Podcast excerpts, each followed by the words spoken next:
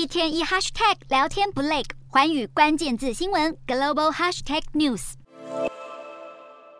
为了因应能源价格飙涨，印尼现在宣布要调高燃油价格百分之三十。而以往印尼其实都有补贴能源价格的预算，但是受到了情势影响，补贴预算增加了两倍，也造成了财政压力，因此不得不走上调涨油价这一步。好，但是调涨的能源价格在印尼国内是极为敏感的议题。印尼上一次调涨油价就引发了全国大罢工，而这一次油价上涨的政策也激起了工会团体的抗议。印尼工会联合会主席就表示，已经号召上万名工人在六号罢工，要求国会向政府施压，取消油价上涨的政策。不过，在印尼国内财政状况不乐观之下，这项政策恐怕势在必行。